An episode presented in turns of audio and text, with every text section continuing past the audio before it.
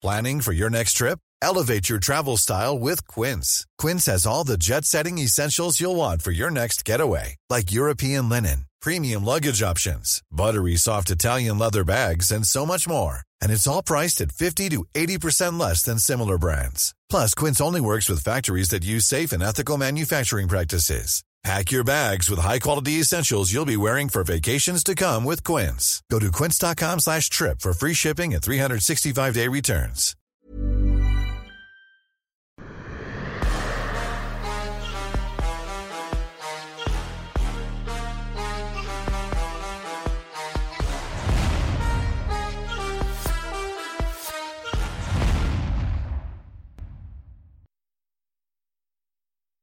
Bonjour à toutes et à tous, bienvenue dans King Energy. Bonjour le King, comment ça va? Monsieur Guillaume, je vais très bien et toi-même? Bah ça va bien, écoute, en plus bonne nouvelle parce que... Et il y a des questions qui vont devoir être updatées parce qu'il n'y aura pas un ni deux, mais trois pensionnaires du MMA Factory à l'UFC Paris, puisque Taylor Lapillus, ça y a été annoncé, le retour. Est-ce que pour toi, pour Taylor, vous savourez, est-ce que c'est une petite victoire aussi après ces années, bon, qui ont été fructueuses, hein, mais hors de l'organisation? Euh, C'est une, une, grosse satisfaction. Ça a été laborieux. Est-ce qu'à un moment, t'as arrêté d'y croire ou pas? Euh, Oui. Il y a un moment où j'ai euh, où j'ai eu des gros doutes. Il y a un moment où ça a été long euh, on a attendu. Ensuite, il y a eu cette défaite-là en Russie contre Dalentiev, le judoka, qui nous a fait des trucs. Euh, c'était trop dur, c'était trop compliqué. Il avait trouvé une stratégie très efficace de mettre ses doigts dans les gants. Et donc, on a l'impression que euh, Telo avait un kimono et les projections, c'était dur. Euh, match très compliqué, il perd à la décision en Russie. Ensuite, il revient et là, il, a le, le syndrome de l'entrepreneur. Là, il décide de devenir un entrepreneur. Euh, il ouvre des restaurants, euh, il est à fond sur autre chose et, et, et donc c'est un peu compliqué. Euh, il, commence à douter, il parle plus du sport, il veut plus entendre parler du, sport, il veut plus entendre parler du UFC. Et on remonte la pente tout doucement. Il, a une victoire, deux victoires, mais, mais il est toujours à fond, euh, il ne croit plus au sport. Cette période-là, à ce moment-là, j'ai pensé que c'était la fin. Je me suis dit c'était la fin qu'on et ensuite euh, et ensuite on a beaucoup parlé, on a on a on, a pu discuter de tout, trouver des, solutions, des arrangements, des trucs qui ont permis qu'il qui retrouve la motivation, qui remonte. Et surtout, il y a eu euh, Arès qui lui a donné un gros boost. Le fait d'être euh, dans une organisation où il était euh, valorisé, euh, où il était respecté, où il a fait un job parfait. Le fait de nous, les, promoteurs d'Arès, il nous a fait un job parfait. C'était un run parfait. C'était euh, le gars qui a géré tous ses devoirs. Il a vendu euh, ses combats comme il se devait. Il a fait ce qu'il ce qu'il devait faire. Il a il a essayé de finir euh, Wilson reste. Ça a été très compliqué. Il a fini le combat contre euh, euh comment il s'appelle son dernier adversaire? Demarté Peña. Voilà. Et puis, euh, et puis finalement, il se positionne euh, en situation de pouvoir. Euh, et, sur le combat des pays, il est appelé par l'UFC. C'est fou que après avoir attendu pendant quoi, cinq ans, six ans, après avoir attendu pendant six ans, quand l'UFC nous envoie le contrat pour Taylor, le contrat, mais complet avec tous les détails du contrat, signé, à signer. On a juste à renvoyer le contrat. Taylor dit euh, le King, c'est bon, j'ai déjà un combat, on fait d'abord le combat. Et il va garder le combat, il va faire le combat contre Demate Peña, malgré le fait que, donc on dit non à l'UFC. Et Sean, il est vexé. Il est vexé. Ok. Genre, il, il est bien vexé. Genre, quand je réponds à, à Sean Shelby, je lui écris en lui disant Je suis désolé, Taylor a un combat euh, dans une semaine. Je suis Arès a signé le contrat, il ne peut pas se libérer. Sean me répond Arrête tes conneries, c'est ton événement. Si tu veux qu'il combatte sur l'UFC, il va combattre sur l'UFC. Ok. Et du coup, si tu veux, bon, on, reste courageux, on fait le combat avec Peña, mais Benjamin et moi, on, ne dort pas. Benjamin et moi, on s'échit dessus. Parce que c'est toujours une grosse responsabilité d'avoir sous la main un jeune euh, et d'assumer derrière que on a pris le risque de, de, de, le laisser recombattre Suarez et tuer son rêve. Parce que tous ces jeunes, leur rêve, c'est l'UFC. Et, et, et, et, on assume bien ça, on le reconnaît, on sait bien que la valeur qu'a aujourd'hui Ares n'est pas l'UFC. Et que mhm. quand ce jeune a le rêve d'aller à l'UFC, c'est pour ça que chez nous, on, toutes les personnes qui ne sont pas engagées sur un bout agreement, donc un, contrat de combat avec date, sont automatiquement libérés pour l'UFC. Il n'y a pas de blocage sur Ares. Toute personne qui est demandée par l'UFC et qui n'a pas une date de combat est libre de partir à l'UFC. Et dans le cadre de Taylor, on a bénéficié de sa loyauté de dire, je ne vais pas vous lâcher à moins une semaine. Vous n'aurez pas de remplaçant pour moi contre Peña pour aller faire plaisir à l'UFC alors qu'ils m'ont fait attendre pendant, ils m'ont attendre six ans. Donc, c'était un pari très chaud. Effectivement, il gagne son combat. Euh, et puis, le temps passe. Et donc, du coup, c'est difficile pour moi de relancer Sean. Disant, bon, Sean, OK, là, tout est bien. Il est prêt, le petit. Il est prêt à vous rejoindre. Envoie juste le contrat. Et, et, ça va prendre quelques semaines où il ne va pas répondre. Et c'est très difficile pour, euh, pour nous tous et pour euh, Taylor, même si Taylor fait, écoute, euh, si je dois pas y aller, je vais pas y aller, c'est pas bien grave et tout, mais, au fond de moi, je sens que c'est compliqué pour lui. Et, et, et, et je lui dis, écoute, je pense qu'il c'est un bluff juste je pense qu'il n'a pas de choix, il va, t'appeler bientôt. Ils ont besoin de toi, ils vont t'appeler. Mais c'est une affaire de... Voilà quoi, il m'a pas répondu encore et, puis finalement, on, a la réponse, je pense au bout de deux semaines, on a eu la réponse euh, qui était très claire en mode...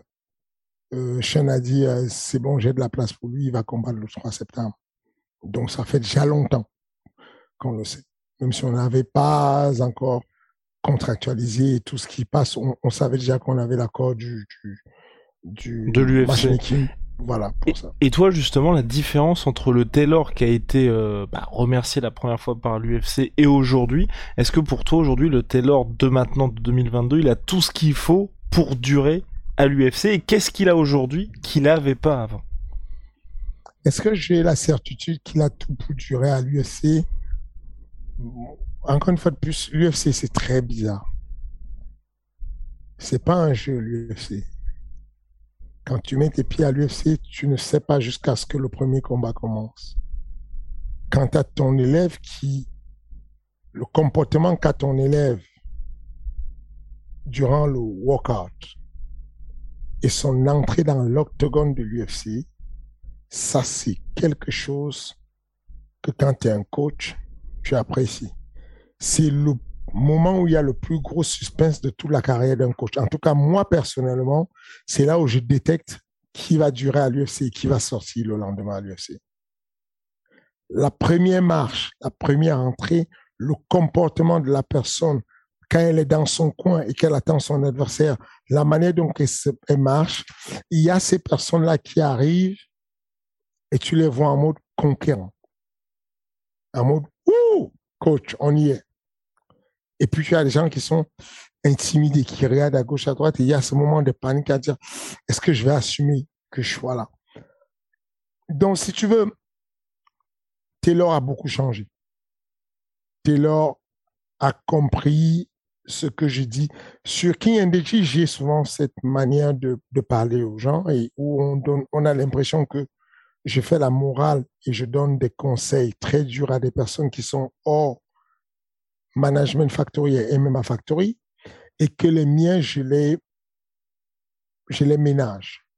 Mais en gros, ce que j'ai tiré comme conclusion de ma petite expérience de manager à l'UFC, c'est la seule solution pour t'en sortir, c'est de t'entraîner à dire oui à tous les combats et de t'entraîner tous les jours comme si tu avais un combat contre le numéro un de ta catégorie.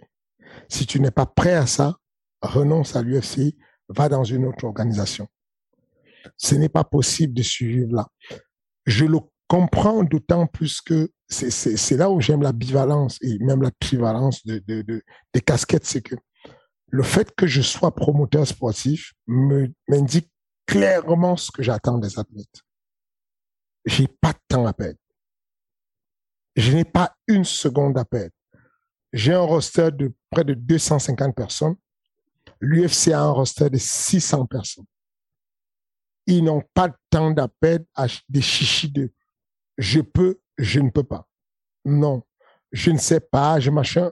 Ils ne savent pas c'est quoi ils ont sur les 600 personnes, quasiment 350 personnes qui disent oui à tout. C'est la lutte de l'offre et de la demande.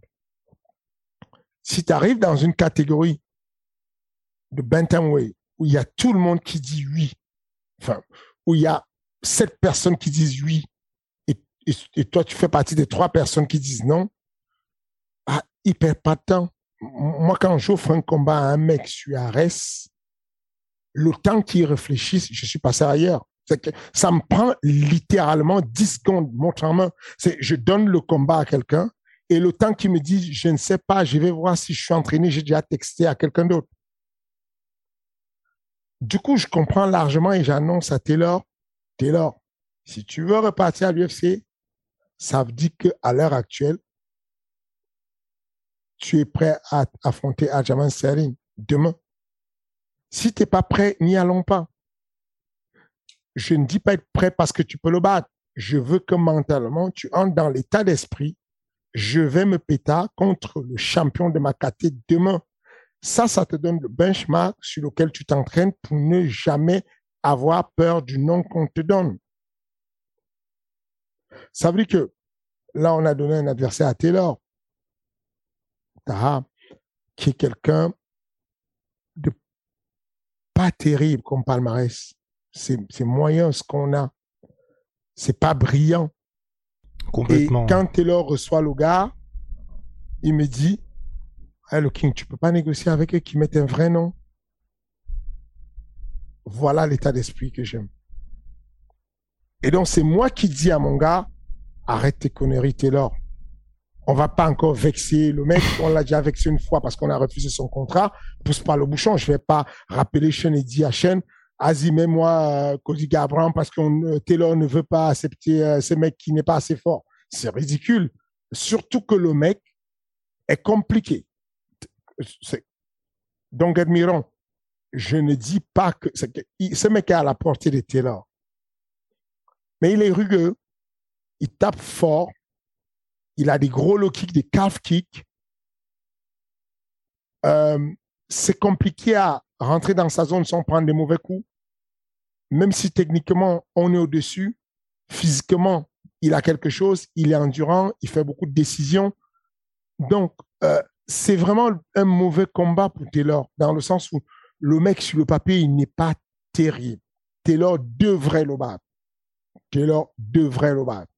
Mais comme les combats c'est toujours le style, tu sais pas ce qui va se passer. Du coup, on est archi prudent. Du coup, on se prépare avec vraiment de la grosse. On est très méticuleux sur ce combat parce que pour la première fois, c'est un très gros combat chez lui, même si euh, il a déjà combattu sous pression pour la ceinture de, de, de il y avait sa maman, il y avait sa famille, il y avait tout le monde. Mais les combats comme ça sont risqués, où tu arrives, c'est chez toi, euh, et du coup, tu es sous pression.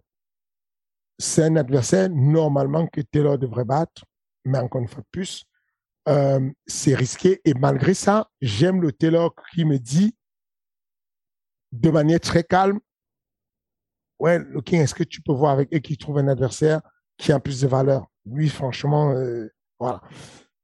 Ça paraît arrogant, ça paraît, comment dire, mais ce n'est pas l'arrogance, c'est juste le truc qui fait que tu te dis, le mec, il a de l'ambition. Il ne va pas à l'UFC pour raser les murs. Il a de l'ambition. Ce qui n'était pas le cas lors de son premier round. C'est cette intention-là. Deuxième chose, c'est la prise de conscience qu'il faut finaliser les combats. C'est que de manière très précise, la plupart des factoriens l'ont compris. Je, me tue à expliquer systématiquement aux entraînements que je suis un promoteur sportif et je ne vous veux dans que si vous vous mettez en tête de finaliser les combats. Mais je le chante en permanence à tout le monde, y compris à Cyril Gann.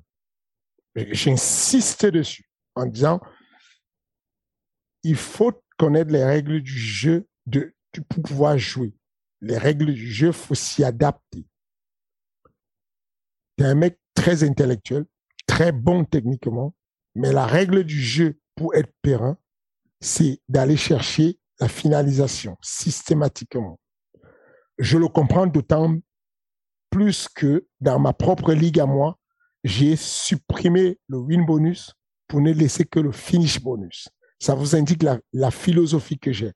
Et donc, Taylor a ce truc-là. Et puis, la troisième chose, et qui n'est pas la moindre, c'est que l'attitude de Taylor aux entraînements aujourd'hui, d'ailleurs comme l'attitude de, de, de, de, de Cyril, il rigolait l'autre jour parce que j'étais archi content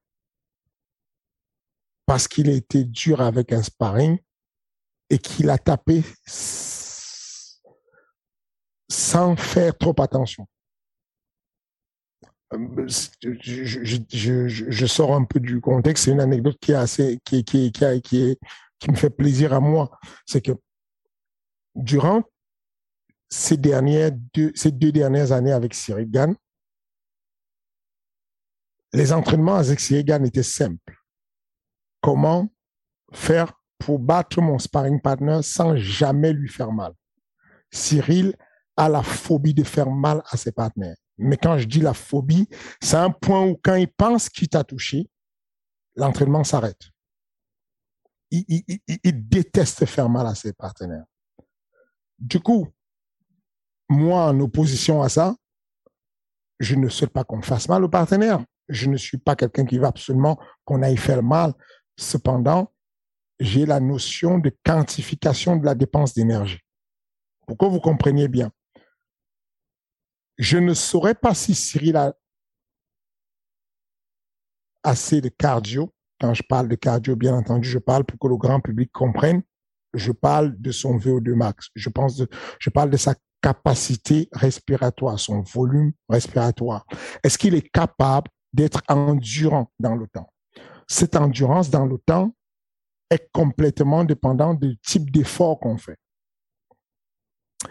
Si Cyril va à mettre des frappes qui sont de l'intensité de 10% à ses sparring, bah bien sûr qu'aux entraînements, je vais avoir l'impression que Cyril a un cardio illimité. Mais si Cyril frappe à 60% ou même à 70% de ce qu'il doit faire le jour du combat, alors je me rapproche de la réalité. Je me dis que je suis pas très loin de sa dépense énergétique et s'il tient cinq rounds dans ces conditions, alors il est bien. Mais ça, il faut qu'il frappe fort. Et Cyril ne frappe pas fort. C'est que aux entraînements, Cyril ne veut pas frapper fort. Ce qui est horrible pour un entraîneur, c'est quand tu apprends à quelqu'un l'anti amener au sol et tu lui dis, quand il va vouloir t'amener au sol, place-lui un coup de genou au corps. Le coup de genou a pour intention de mettre la notion de douleur, la nociception, la douleur. infliger la douleur, imprimer la douleur dans le cerveau pour que le lutteur n'ait plus envie de revenir te faire une amener au sol. Mais Cyril va faire quoi? Il va balancer le genou comme s'il allait vraiment le faire le genou. Il va le ralentir et poser son genou sur le ventre de son partenaire qui est un lutteur. Sauf qu'on est en plein sparring. Et qu'est-ce que fait le gars? Bah, Il va l'amener au sol. Et, et, donc, tout est faussé. La dépense énergétique est faussée, la stratégie est faussée, tout est faussé. Et depuis le retour de LA, Cyril me fait le plaisir de faire un peu mal à ses partenaires. Et c'est jouissif pour moi de voir un Cyril qui est capable d'accepter que les partenaires ont besoin de grandir. Nassourdine, quand il prend des coups Cyril, ça lui donne la, réalité de son état de défense, de son système de défense. C'est le même cas avec Taylor. Taylor, aujourd'hui, pour revenir au cas de Taylor avec son entrée à l'UFC, c'est que Taylor, aujourd'hui, frappe comme un... Je, je, je, je, parle avec une expression, je prends mon accent du Cameroun et je dis, j'aime ce que tu fais parce que tu frappes maintenant comme un papa. C'est ce que je veux dire? Taylor a une, une, une frappe d'adulte aujourd'hui. Il frappe avec l'intention de faire mal. Et, euh, et, euh, et c'est bien. C'est bien parce que entre le fait qu'il soit conscient que s'il veut percer à l'UFC, il faut qu'il soit capable de battre le champion en titre dès euh, le mois prochain. Et le fait qu'il sache que il doit finaliser les combats pour faire plaisir à l'UFC, le fait qu'ils comprennent que il faut qu'il appuie les frappes quand elles sont nécessaires, pas tout le temps. Il y a des frappes qui sont des frappes de préparation et il y a des frappes qui sont des frappes de finalisation. Et aujourd'hui, Taylor a commencé déjà à le faire depuis longtemps. Le cas qu'il a mis à Nathan, euh, euh, comment il Nate Maness, ouais. Maness, Nate Maness au TKO l'a prouvé. C'était un sidekick mais qui a, qui a coupé Ned Manet, mm -hmm. qui n'a jamais perdu un combat de sa vie. Hein. Il est sur un round de trois victoires à l'UFC, je crois. il a perdu là le dernier contre euh, Umar Nurmagomedov. C'est ça. Mais avant, c'était trois, trois victoires. Ouais. C'était trois victoires. Ce mec-là, la seule défaite qu'il avait avant Umar Nurmagomedov, c'était la, défaite contre Taylor Lapidus au TKO.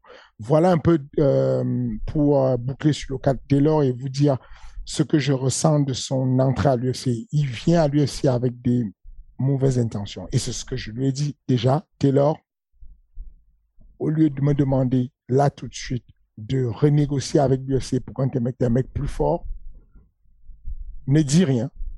Vas-y, démonte le mec et tu auras une minute au micro. Et là, au micro, tu pourras appeler qui tu veux. Tu peux appeler un mec du top 5 directement si tu veux, mais ne le fais pas avant d'avoir battu le premier mec qu'on te donne. Parce que sinon, tu vas paraître pour un prétentieux. Vas-y, démonte déjà celui qu'on te donne et là, on pourra parler au micro. Et voilà.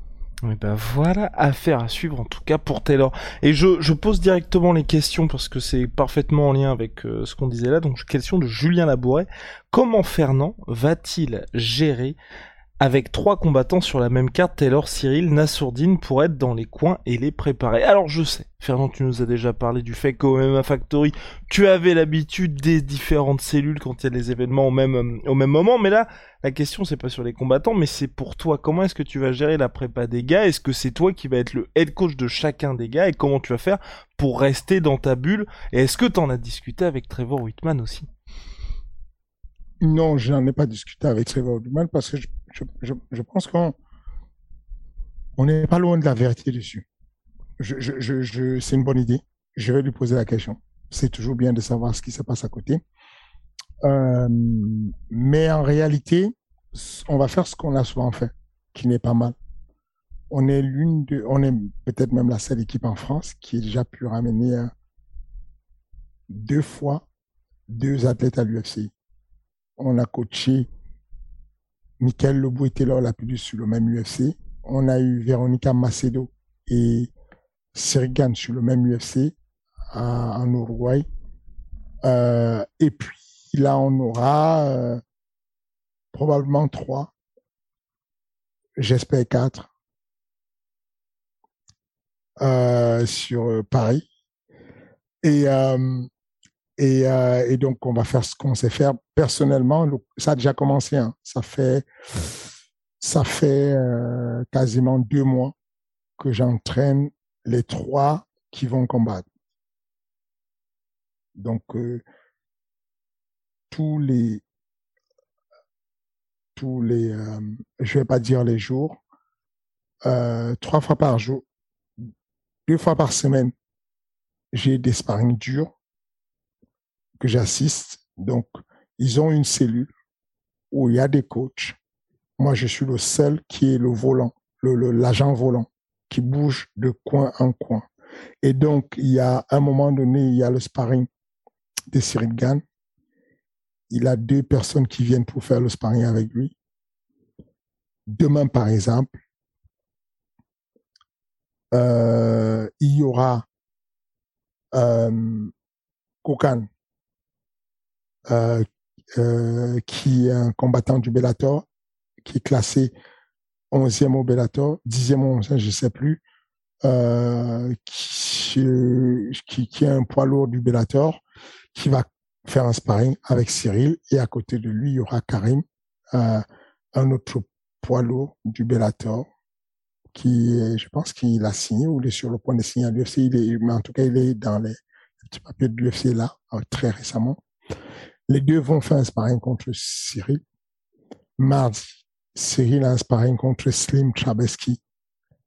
Euh, le, en, après-midi, le matin, la préparation physique, le soir, il a un sparring qui est un sparring léger, technique, sur la lutte, sur le sol, avec euh, deux autres personnes. Donc, un très brillant judoka euh, euh, qui, qui vient nous aider de l'équipe de France, qui, est un black belt en judo brésilien et black belt en judo.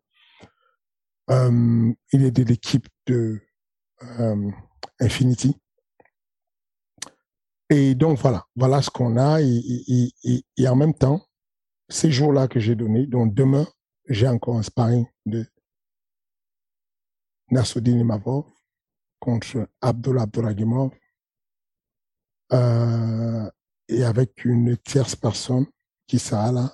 Euh, je pense que c'est c'est c'est Baï Sangor qui vient faire le sparring contre Nassoudine Imavov sur cette journée-là.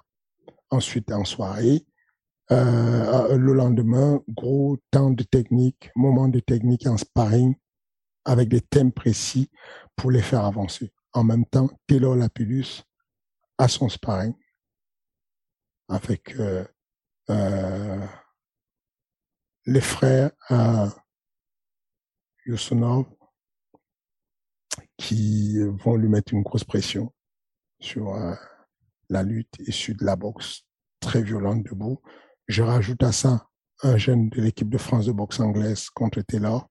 Il fait l'espace. Donc, je supervise tout ça. Et puis, le lendemain, le jour du décalage, je mets en place la stratégie pas douce, contrôle de tout ça. Je le fais, euh, voilà. Donc, euh, j'ai exactement cinq jours par semaine où je suis avec les, athlètes qui vont combattre, tous les athlètes qui vont combattre sur septembre, le 3 septembre. Et, euh, donc, on fait avancer ça tout doucement. Et, et, et puis le jour du combat, ils auront chacun des coins complets avec un certain nombre de personnes fixes, quatre personnes dans le coin des Gann parce qu'il est main event, donc je serai la quatrième personne. Il y aura trois personnes fixes. Euh, il y aura deux personnes fixes dans le coin de Nassoudine Mavov. Je serai la troisième personne volante. Il y aura deux personnes fixes dans le coin de Taylor Lapus. Je serai la troisième personne volante. Et il y aura peut-être une quatrième personne où je serai un, quatrième combattant et je serai toujours son troisième coach volant. Donc, ils ont la certitude de pouvoir être stable avec des équipes qui sont des cellules qui ne bougent pas, qui avancent. Et je vais passer chez chacun d'entre eux avec l'évolution des combats le même soir. Voilà. Bah voilà, merci pour les explications. On avance un petit peu avec l'UFC Londres, l'UFC London qui s'est déroulé hier, donc enfin avant-hier, euh, à, l'Auto Arena de London, 4,3 millions de dollars de billetterie. Comment t'expliques cet engouement? Comment t'expliques cet engouement Nouveau record, enfin non, c'était en dessous des 4,5 millions, mais ça reste la deuxième meilleure performance all-time de l'UFC, tout Fight Night confondu, et ça pulvérise encore une fois les records précédents de l'UFC London, qui était de 2,6 millions, je crois, pour Da Till contre Rory Masvidal, et le gros, le vrai record, c'est 4,5 pour le retour en mars 2022. I'm Sandra, and I'm just the professional your small business was looking for. But you didn't hire me because you didn't use LinkedIn jobs. LinkedIn has professionals you can't find anywhere else, including those who aren't actively looking for a new job but might be open to the perfect role, like me. In a given month, over 70% of LinkedIn users don't visit other leading job sites. So if you're not looking on LinkedIn, you'll miss out on great candidates like Sandra. Start hiring professionals like a professional. Post your free job on linkedin.com/people today. C'est bien pour l'Europe. Je pense qu'il y a un gros engouement sur le MMA en Europe. Euh, j'ai toujours pensé que l'évolution du MMA et du sport de combat de manière générale, c'est cyclique dans les continents. Et je pense que le, vieux continent est en train de remonter la pente. Je pense qu'on est dans un cycle où l'Europe devient très intéressant pour tout le monde. C'est fou l'engouement. Mais l'engouement vient de partout. Hein. Que je discutais ce matin avec une employée de, de, l'UFC qui me demandait de gérer pour qu'elle puisse bosser à l'UFC Paris. Elle bosse à l'UFC. Elle n'a pas été affectée sur l'UFC Paris. Elle me demandait de gérer, de lui trouver une mission sur l'UFC Paris pour qu'elle puisse être là parce que l'engouement, est tel que le nombre d'employés de l'UFC qui demandent à venir sur l'UFC Paris est sans précédent. Whitaker, par exemple, a demandé à venir combattre sur Paris. Le vieux continent est beaucoup demandé par le côté touristique de la chose, par le côté exotique pour ceux qui sont de l'autre côté. L'exotisme, c'est toujours quelque chose de relatif. Euh, et, et puis, in fine, le niveau du MMA se développe à une vitesse exponentielle. Est-ce que tu vois le nombre de personnes, des Français à l'UFC On n'a pas vu ça venir. Il y a encore quelques années, on n'avait plus personne. On avait des gens qui venaient de temps en temps de manière sporadique. Et là, d'un coup, on a six athlètes à l'UFC, d'un coup, qui sont, et, et, et, genre, il y a des mecs qui sont assis encore là et qui attendent et qui pourraient combattre. Des mecs avec un très, très bon niveau. Donc, je pense que c'est la même chose dans tous les pays. La performance de l'UFC London était juste, non, j'allais dire exceptionnelle, mais non. C'est une carte. C'est une Fat 4 qui était belle. Oui, par rapport au retour, oui, c'était pas. Mais, mais après, à la fin, quand on compte le main event qui a été raccourci, quand on compte le fait que Jack Emerson n'a pas été, euh, a été bien bon dans son domaine, mais Chris Curtis n'a pas trouvé la solution pour le stopper ou pour le cadrer. Quand on pense, quand on prend le fait que euh, c'était Mason Jones mhm. qui a aussi un peu déçu parce que il a fait un beau combat au départ et puis je sais pas pourquoi au troisième round quand il est fatigué, il est transpirant, il va faire un, un triangle à la volée sans contrôle et donc il glisse, il tombe. Mais hormis les, voilà, les résultats étaient mitigés. Les résultats et puis la, la, la, comment dire, l'issue du combat du main event. Le main event aurait encore pu rattraper la carte. S'il avait été, les intentions du main event en 50 secondes, c'était, c'était vraiment joli à voir. Ensuite, il y a Sakushi. Tout ça pour dire que pour rester sur le côté économique de la chose, l'engouement est tel que c'est voilà ça fait du bien mhm. euh, on a vu que la, la, la, les 20 000 places de, de l'arena de Paris de, de, de, de l'accord arena avaient été vendues en moins de 10 minutes on voit que Londres ça vend beaucoup Euh, on voit que la Suède, le prochain événement en Suède, va certainement beaucoup vendre. Beaucoup de personnes demandent déjà à placer. J'essaie déjà de placer des athlètes sur l'événement. Je suis en train de placer des athlètes sur l'événement de la Suède. On sent qu'il y a un réel engouement avec l'Europe et c'est une très bonne chose. Ce sont des très bons signaux pour le MMA européen, pour euh, nous, les coachs sportifs, les agents sportifs, pour nous, les promoteurs sportifs, parce que du coup, cet engouement qui est créé, bah, forcément, il va, il, va, il, va, il, va, il va être rentable à un moment donné pour ceux qui ont la constante sur le terrain, parce qu'en réalité, ce sont les événements français qui vont bénéficier de cet engouement. L'UFC va venir deux fois l'année maximum à Paris. Le PFL va venir une fois l'année en Europe. Le, le, va venir une ou deux fois l'année en, en, Europe. Et quand ils ne sont pas là, il y a des personnes qui sont droguées au MMA qui ne sauront pas quoi faire. Il va falloir juste leur donner la constance et elles seront là dans les stades. Donc, si tu veux, c'est vraiment un, un, un, moment fondamental pour le développement de la pratique des masses en France et en Europe. Et, euh, et je suis très content. Et puis, euh, et puis voilà, pour la Fatcast elle-même, euh, je sais pas si tu veux qu'on en parle. Euh, évidemment. Ça comment? Évidemment. Non, j'ai trouvé que ça allait. J'ai trouvé que ça allait. Forcément, c'est toujours très compliqué. Tu sais, quand il y a eu un premier événement qui était une dinguerie absolue, de revenir avec les mêmes attentes et d'être au niveau. Donc là, on n'était pas au niveau, mais ceux qui étaient attendus ont fait le show, à savoir Paddy de Baddy et Molly McCann. La seule question moi que je me pose aujourd'hui, c'est bah les deux leur, euh, on victoire était attendue, mais c'est plus la suite. Je pense que hum, je, je sais pas trop ce que peut faire l'UFC avec eux, sachant que c'est sûr c'est qu'ils veulent revenir à Las Vegas en décembre prochain. Euh, Paddy Pimlet qui a dit que l'Auto Arena donc était trop petite pour lui pour un éventuel retour aussi, mais c'est c'est intrigant parce que les gens se partaient après le combat de Paddy Pimlet. Enfin c'est fou quand même. Parce que Paddy Pimblet est une méga star. Je, l'ai tuté. Paddy Pimblet n'est plus une star. Molly McCann est une star.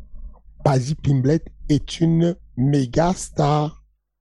Là, d'ici, euh, observez ses réseaux sociaux.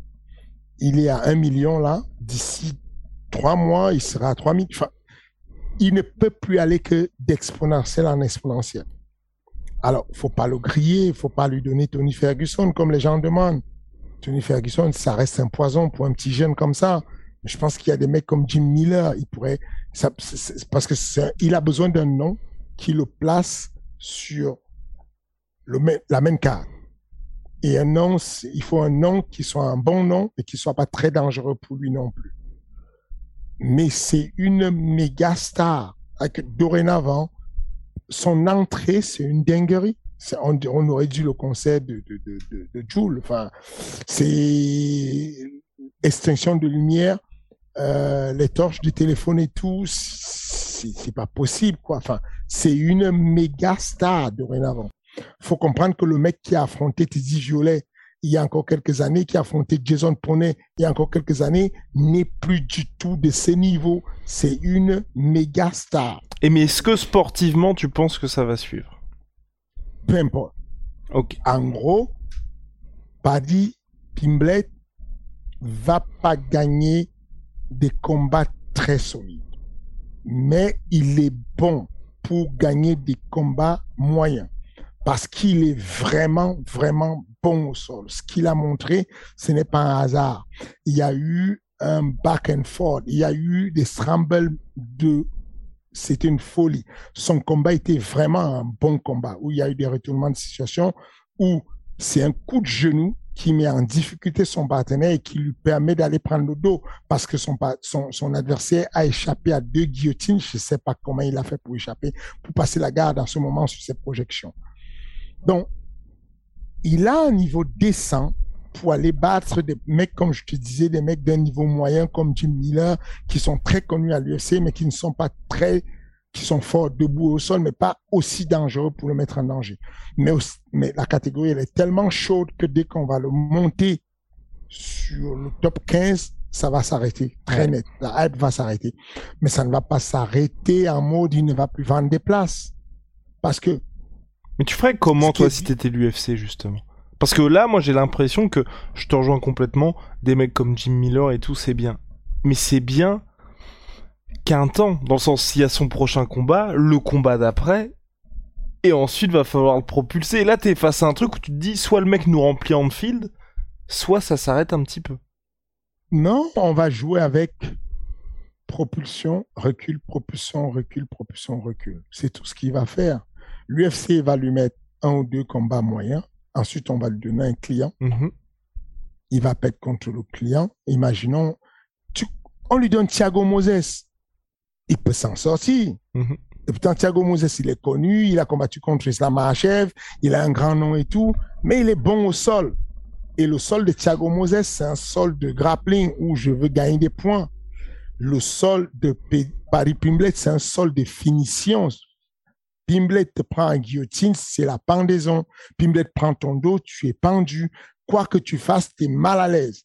Donc, si tu veux faire un gros match avec un mec qui a un très bon sol, qui est très bien classé, mais qui ne le met pas en danger en striking, c'est toujours bien. Tu vois ce que je veux dire? Donc, au pire des cas, il perd le combat, tu le retrogrades, tu es un mec moins fort. Dès qu'il gagne, un, deux combats avec des moins forts, moins forts, tu le ramènes et tu joues à ça.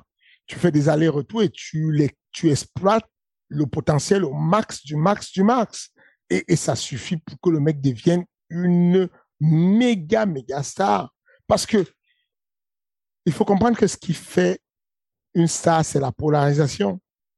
C'est que il y a beaucoup de personnes qui détestent Pimblet en réalité. Et il y a beaucoup, beaucoup de personnes qui l'adorent. Cette polarisation fait que la moitié paye le pay-per-view pour venir le voir perdre, la moitié paye le pay-per-view pour le voir gagner. Ça suffit. Il n'a pas besoin de plus. Il peut faire ça indéfiniment. Tu gagnes ou que tu perdes, du moment où tu combats, tu fais parler, tu énerves les gens, tu contentes les gens et la vie, elle avance. Donc, tant qu'il ne perd pas de manière catastrophique cinq combats d'affilée avec des gros chaos où il n'en peut plus, C'est ça, voilà, surtout Ah, ça. il y a encore la marge de progression incroyable. Donc, pour moi, le jeu n'est pas compliqué. C'est plus compliqué pour euh, Molly, parce que Molly, elle a encore une ou deux fenêtres de tir. Elle a fait un call-out à une fille, je crois que c'est Maverick, c'est, je sais plus. Miranda Maverick et Antonina Tchevchenko, ouais. C'est chaud. c'est ça. Même c'est chaud, tu vois. Bon, elle a été très dure en presse-conférence. Elle a dit à Maverick, c'est où tu veux, je te... Ouais, quand tu Euh, veux. où- voilà. quand tu veux, où tu veux, de la manière que tu veux que je te... Hein, tu vois. Euh, bon, Euh, mais c'est plus compliqué pour elle.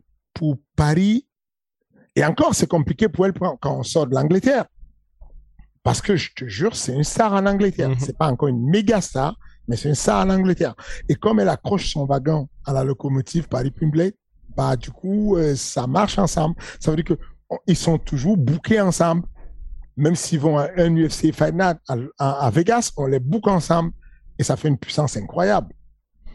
Hmm, C'est Ouais, à suivre, à suivre en tout cas pour les deux, mais c'est vrai que ce qui est en train de se passer, c'est assez dingue.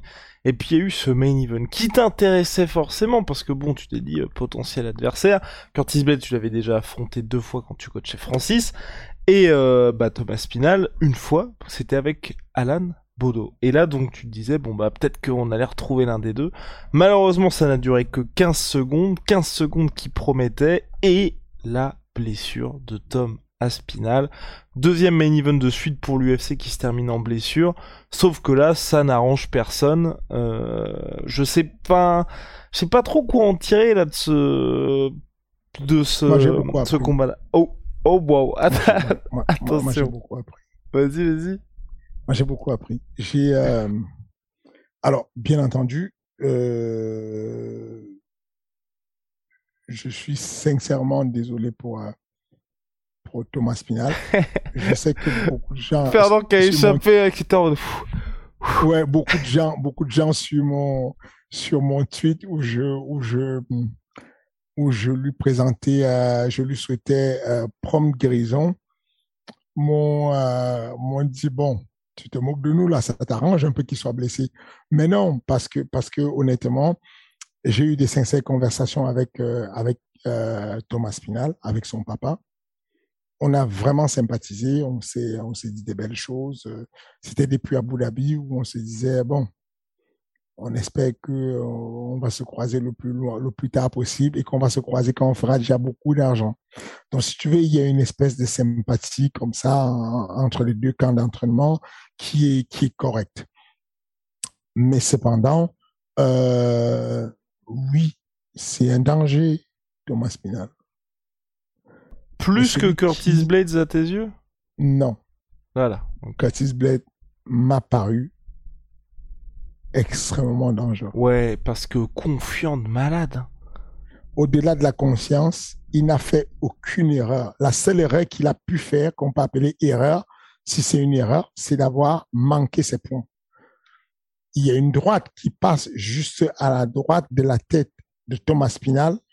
Au moment où Thomas Spinal met son premier low kick, si cette droite-là, c'est sur un one-two, le one touche le tout passe sur le côté. Si c'est tout, si cette droite-là touche Thomas Spinal, il est KO. Et il a fait à maintes reprises. Il n'a pas hésité, il n'a pas bégayé. Et j'ai observé plusieurs erreurs de la part de Thomas Spinal. Il est allé en mode réglesse, comme on dit. Très rapide sur ses points, beaucoup plus précis que euh, Curtis mais du coup, j'ai trouvé qu'il a pris beaucoup de risques pour un mec mhm. qui est un, striker fin. Il, est monté n'importe comment, il a monté un genou sauté ou il a pris un autre contre, mais qui est tombé sur la poitrine. S'il y avait eu de la précision de la part de, de, de, de, de Blade, je pense que ça aurait été compliqué. Je pense que vraiment, franchement, euh, Curtis Blade est l'un des gars les plus dangereux dans la division en ce moment. Je, pense sincèrement qu'en termes de forme, l'état de forme, c'est un vrai danger en ce moment. Et, c'est ce que j'ai appris en 15 secondes.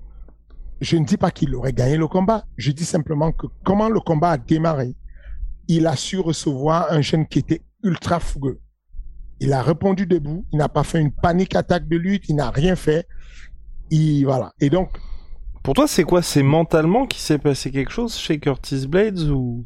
Parce qu'on a l'impression là depuis ouais euh, bah, deux, deux, trois combats debout, il n'y a plus justement ce côté bon, ça risque d'être chaud, il faut directement que j'aille au sol. Il sait qu'il boxe bien. Il a mhm. compris qu'il sait boxer.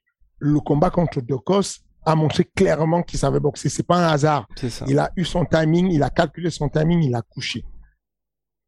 Il sait qu'il sait boxer. Il n'y a rien de pire qu'un lutteur qui a pris confiance en sa boxe il sait qu'il est bon boxeur. Donc, on a un vrai problème. Curtis Blade, c'est un vrai problème. C'est pas, pas un jeu. Avec Curtis Blade, euh, je pense que c'est le prochain adversaire de, des séries. Mais là, maintenant, du coup, tu vas faire quand Parce que bon, par Francis, ça s'est passé bien à deux reprises, mais c'était pas mm. le Curtis qui avait autant confiance en sa boxe. Là, maintenant, tu te dis, bon, comment on va faire cette fois? Et sachant que je rappelle aussi, et ce qui est important, c'est que Curtis ne perd que quand il se fait mettre KO. C'est ça. Bah, il va peut-être se mettre KO. Ok. Se faire mettre KO. non, mais il va falloir le mettre KO. Non, ce que je veux dire, c'est que si j'étais. Euh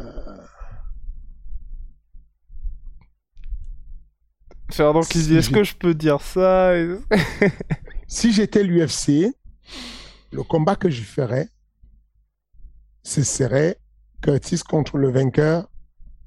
Tu vois ça Cyril C'est ça.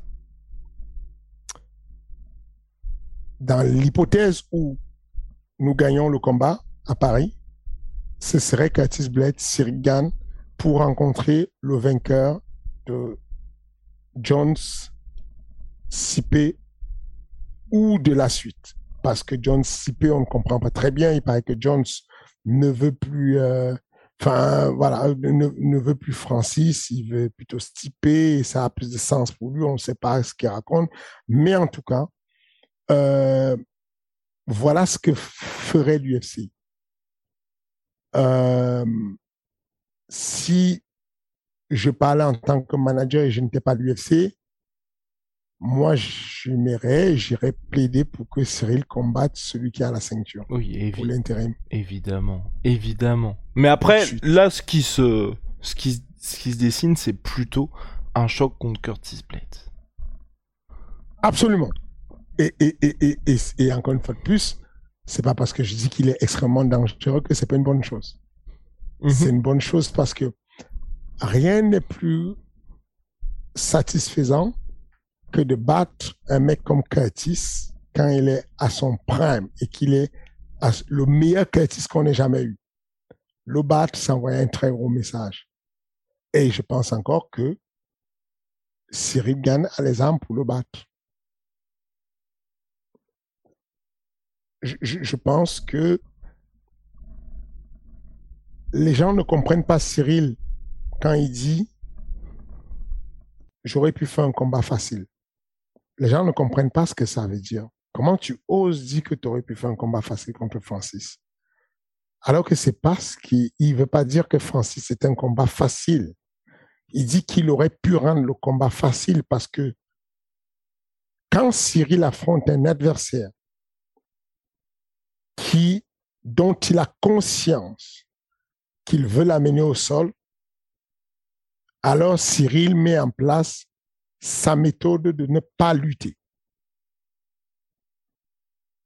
Cyril Cyril n'est pas, enfin, quand Cyril utilise sa lutte, c'est qu'il a déjà échoué.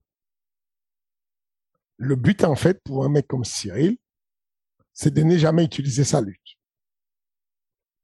De se mettre dans des spots où tu ne peux pas le lutter et de te frapper quand tu as initié un déplacement et pendant ton déplacement, quand tu es incapable de lutter et tu es incapable de le contrer, de te frapper à ce moment-là. Et donc, ce que Cyril dit et ses regrets qu'il a quand on est en intimité, c'est Putain, le King, je le sais que quand je me mets en mode toucher sans être touché, je suis intouchable en lutte. Je sais pas pourquoi je n'étais pas là-dedans. Je sais pas pourquoi j'ai pris plaisir à striker, à faire n'importe quoi, au lieu de rester le Cyril, à un moment donné, qui continue à ne pas être touché, au point de ne pas être touché en lutte aussi. Donc, c'est pour ça que je te dis que le combat entre Cyril et Curtis Blade n'est pas du tout un combat facile, mais c'est un très bon test d'un mec qui a pris confiance en la boxe, qui ne va pas se jeter en lutte parce qu'il est prêt tout de suite à boxer d'abord, parce qu'il veut prouver qu'il sait boxer un minimum et qu'il ne va pas voir le temps passer. Et à un moment donné, il va prendre confiance et il va prendre un mauvais coup. Bah voilà, bah réponse d'ici quelques mois. Avant d'y arriver, il faut déjà passer l'Australien Taito qui est un vrai problème. Ah ouais? Ok, ok, ok, ok, ok. Bah oui, bah oui, c'est toujours un vrai problème. Les gens, les gens, les gens ne se rendent pas compte. C'est que euh, euh, vous voyez bien que chaque combat ne se ressemble pas. Vous voyez bien que euh, euh, pendant que euh, Segan a galéré avec euh, avec comment il s'appelle le, le russe euh, Volkov, comme Aspinal l'a juste désinfecté. Enfin, on, on voit bien que euh, les, les combats ne se ressemblent pas en fonction des profils, en fonction des styles, en fond. Oui, mais Non, là, pas d'accord alors là, là, je suis pas d'accord du tout avec toi. Parce que bon, euh, Cyril a pas galéré contre Volkov, il a pas du tout eu le même euh, game plan que Thomas Spinal parce que pas les mêmes arbres aussi à disposition, mais il a maîtrisé le combat. C'était juste un petit peu plus dur, mais il était un ton au-dessus. Je veux dire, c'est comme, enfin, j'appellerais pas ça galérer dans le sens ok, il s'est pris des coups, mais c'était pas galéré.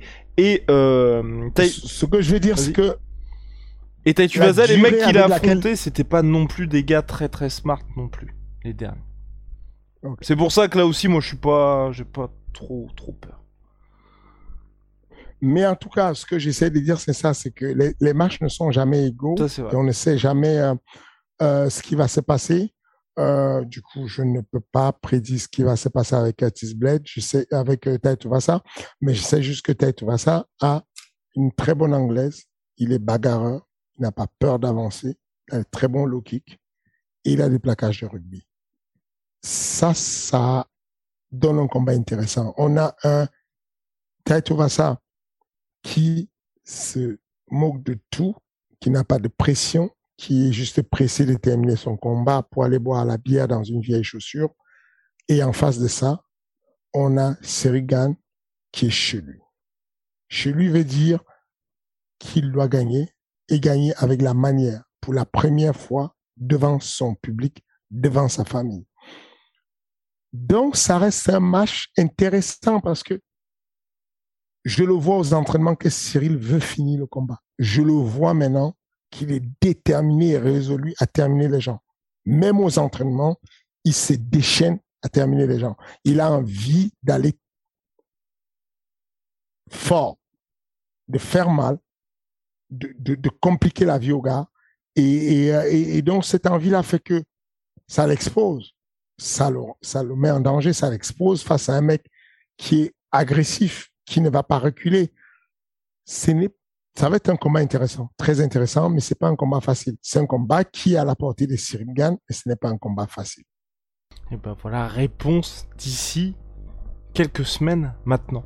On va terminer très rapidement, Fernand, avec les pronostics de l'UFC 277.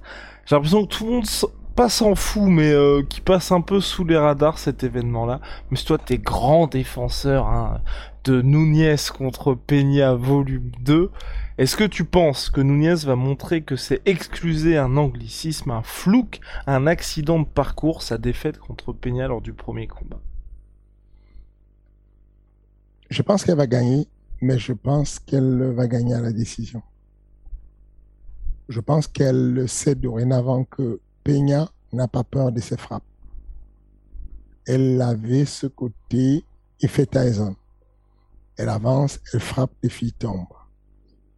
Elle a été surprise par une jeune fille qui est comme le roseau, qui penche, qui, plie, mais qui ne rompt pas. Et ça va être difficile pour elle de revenir, avoir la tête haute et lui rentrer dedans. La Fat 4 n'est pas terrible. Il y a deux combats de poids sur la Fat 4 intéressants, mais la Fat 4 elle-même n'est pas terrible. Il y a Derek Lewis qui va affronter Pavlovich. Pavlovich. J'ai un peu peur. Je pense que Pavlovich gagne à la décision. Je pense aussi. Et Même si Pavlovich n'a pas eu beaucoup d'activité récemment, mais je pense qu'il va gagner à la décision. Tu penses d'ailleurs juste que Pavlovich il peut faire un, run là? Parce qu'on se rappelle, enfin rappelons que Pavlovich devait affronter Cyril, c'était en 2019. Est-ce que tu penses que c'est un des un des prochains contenders? Oui, oui. Euh, il est encore jeune, donc je pense qu'il va croiser. Euh, je crois qu'il a 30 piges et tout. Je pense qu'il va croiser euh, Cyril. Ils vont se croiser. C'est quasiment sûr. Il va monter. Et puis, il y a un autre poids lourd. C'était. C'est quoi comme combat? Attends. Laisse-moi voir. Il y a un autre combat poids lourd. C'est plutôt. Euh, non, c'est un loup léger. C'est ah, Kalev contre Anthony Smith. Ouais. Ouais. Ouais, je pense qu'Ankalev va gagner à la décision. Mhm. euh, Et Kaikara France. Ah oui, pardon, vas-y il va devoir lutter un peu, mais je pense que je le vois gagnant sur Anthony Smith. Euh, oui. Euh, Brandon Moreno, Kaika France pour le titre intérimaire flyweight. Bon, tu sais déjà pour moi. Ben oui, le chouchou. Voilà, moi Moreno, euh, voilà, c'est mon gars sûr.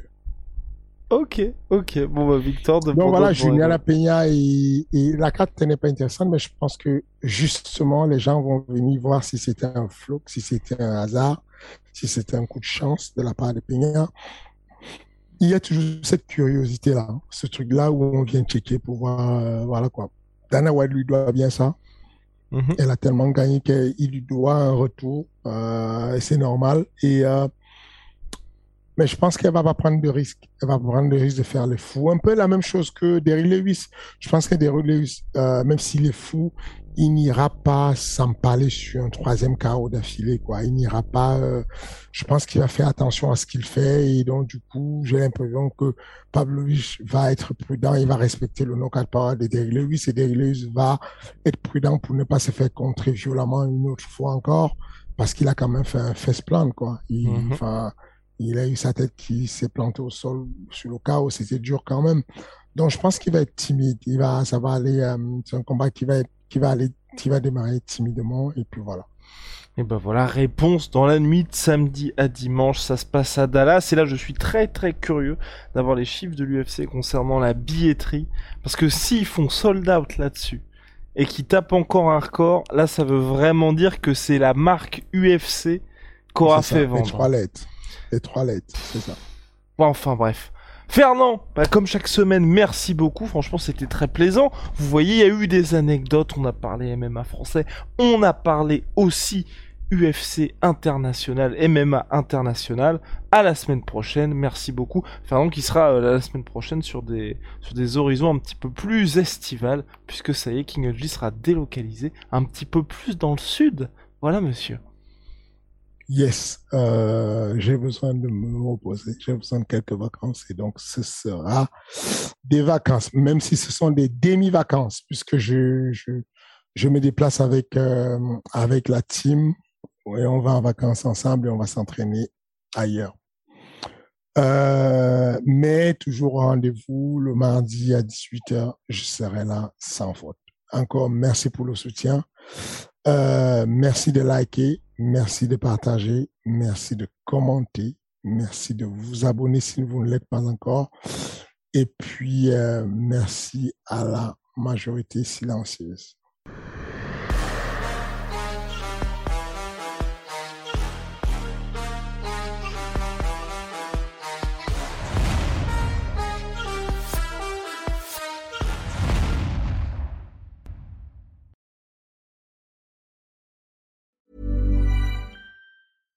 When you make decisions for your company, you look for the no-brainers. And if you have a lot of mailing to do, stamps.com is the ultimate no-brainer. It streamlines your processes to make your business more efficient, which makes you less busy. Mail checks, invoices, legal documents, and everything you need to keep your business running with stamps.com. Seamlessly connect with every major marketplace and shopping cart Schedule package pickups and see your cheapest and fastest shipping options from different carriers. With rates up to 89% off USPS and UPS rates. And with the Stamps.com mobile app, you can take care of mailing and shipping wherever you are. Make the same no brainer decision as over 1 million other businesses with Stamps.com. Sign up with Code PROGRAM for a four week trial, plus free postage and a free digital scale. No long term commitments or contracts. That's stamps.com. Code program.